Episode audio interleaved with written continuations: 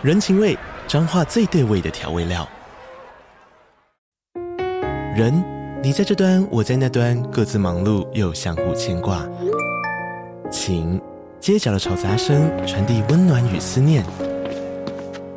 味，是从每一个转角飘出的乡愁。这里是彰化县政府 Podcast 节目《彰化早咖》，我是主持人内克。从彰化大小事各具特色到旅游攻略，透过轻松有趣的访谈，带着大家走进最在地的早咖。准备好了吗？彰化的故事，我们说给你听。以上为彰化县政府广告。本节目由 BenQ 赞助播出。你知道有一盏灯是挂在荧幕上的吗？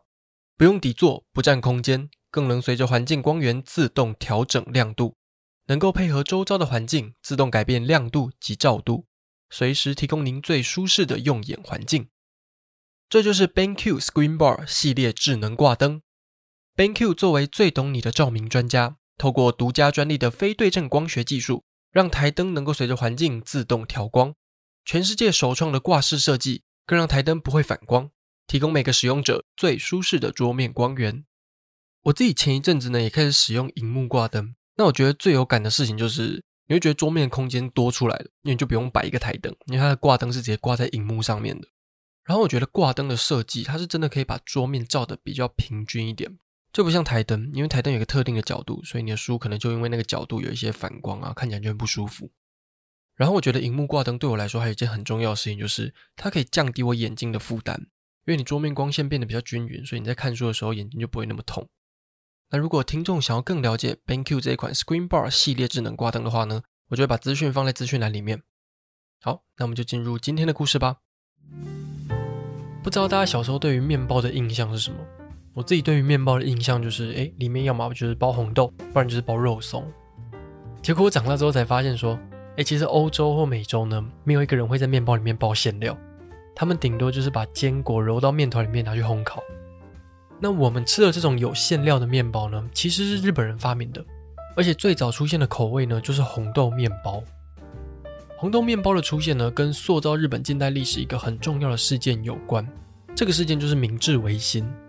当时的日本政府意识到西方国家的力量，就想要彻底的改革，让日本变成一个很强的国家。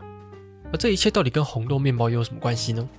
让我们一起先回到德川幕府时期的日本吧。在一六零三年的时候呢，日本天皇就封了德川家康为征夷大将军，赋予他实际统治日本的权利。德川家康就在江户，也就是今天的东京呢，建立了德川幕府。那德川家康为了避免战国时代地方大名的权力太大而再度叛变的这个问题呢，他就积极的强化幕府政府对于各地的掌控权。他把像是江户、大阪、长崎啊等政治、商业、交通的这些重要城市呢，作为幕府的直辖领地。这些领地呢，被叫做天领。那剩下的土地呢，就被叫做藩领。这些藩领呢，就分给两百六十多个大名管理。德川家康规定，大名一年可以住在自己的藩领，但隔一年呢，都需要住到首都江户来服务幕府政府。这个就让大名的家人呢，变相变成幕府的人质，所以大名们也不敢随便作乱。它也划分了非常严谨的社会阶级，最上层呢就是武士阶层，第二层呢是农民，再来呢是商人，然后最下层呢就是贱民。每个阶层呢都是世袭制度的，而且不可以通婚。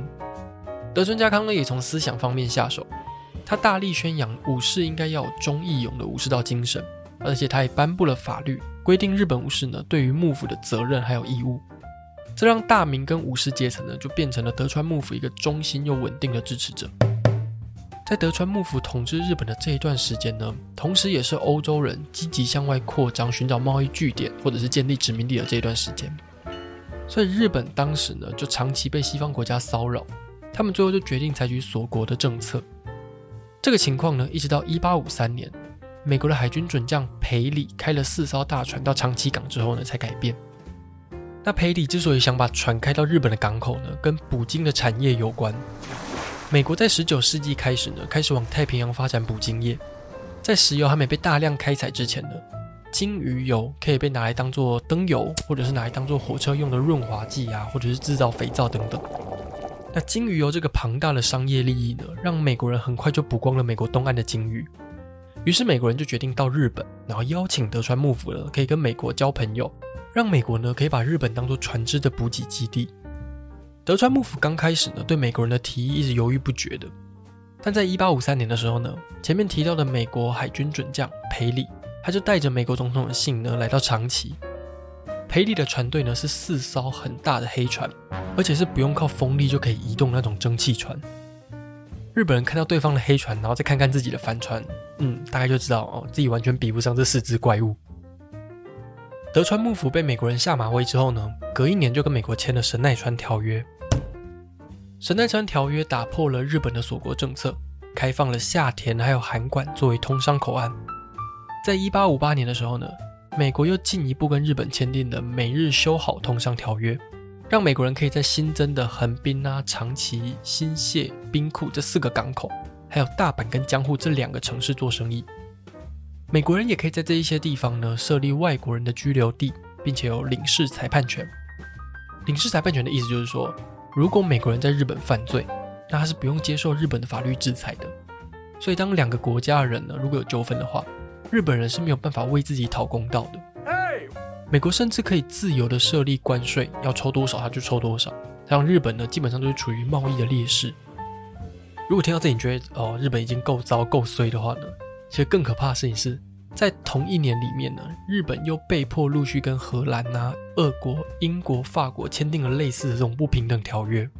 这个现象就很像是中国清朝晚期的时候，然后一直被列强瓜分的状况。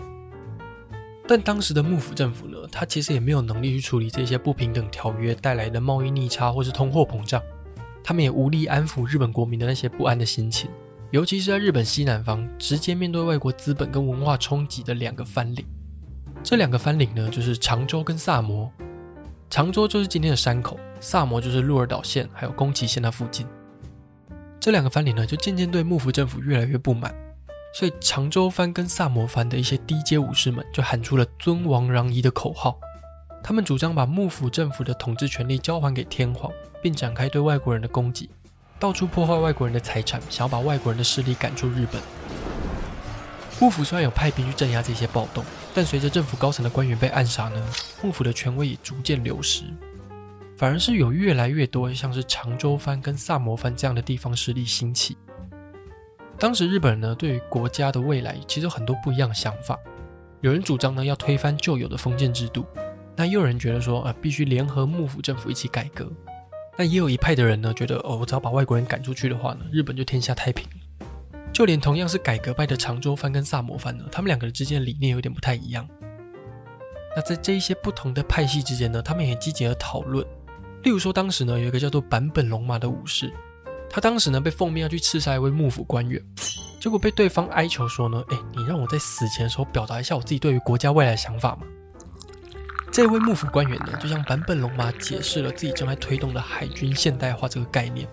那他们两个人呢也针对这个议题讨论了一整个下午。结果最后坂本龙马他不但没有杀他，竟然还被他说服了。那坂本龙马自己的态度呢也从要把外国人赶出日本的这个攘夷派，变成了改革派的重要推手。坂本龙马在一八六六年的时候呢，联合了当时改革派的长州藩还有萨摩藩，并见证这两大势力的结合，成为萨长同盟。长州藩一直以来的立场都比较激进，他们想要推翻幕府政府，建立一个新的国家。但萨摩藩比较希望是跟幕府政府和平相处。那后来当幕府政府变得越来越独裁的时候呢，萨摩藩原本想要跟幕府维持友好的这个理想，就渐渐被动摇了。本本龙马就看到这个机会，所以就在中间协调，进而促成了这一次的萨长同盟。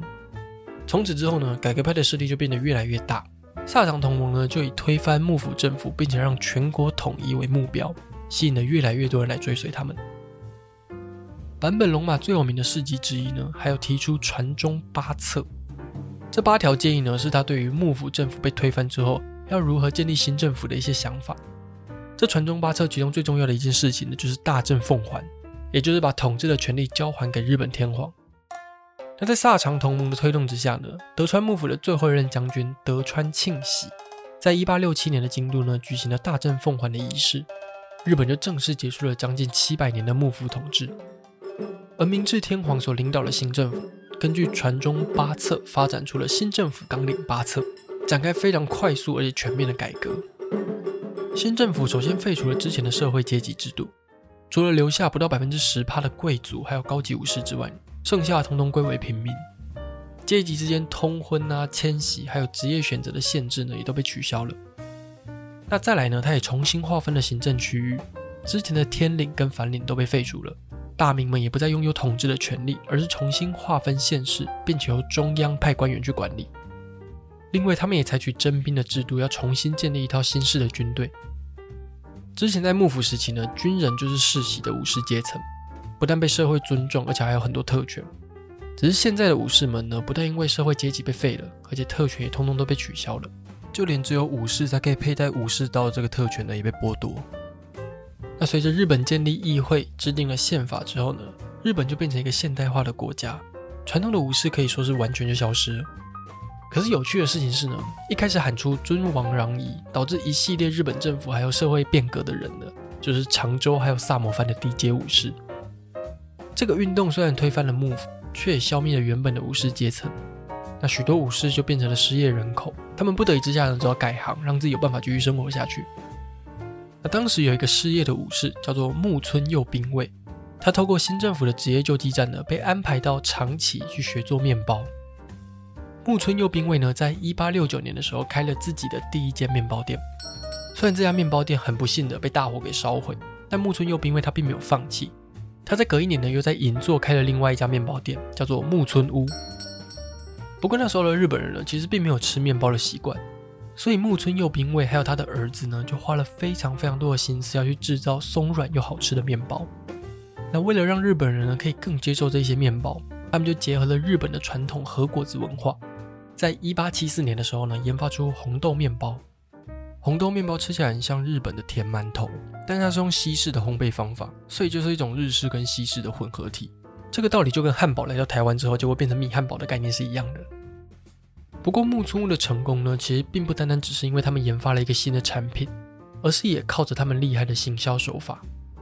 在一八七五年的春天呢，他们趁着明治天皇来访问东京的时候，他们就献上他们的红豆面包当做甜点，而且他们还在红豆面包的中间呢塞入樱花瓣，让樱花的味道可以跟红豆泥相互衬托。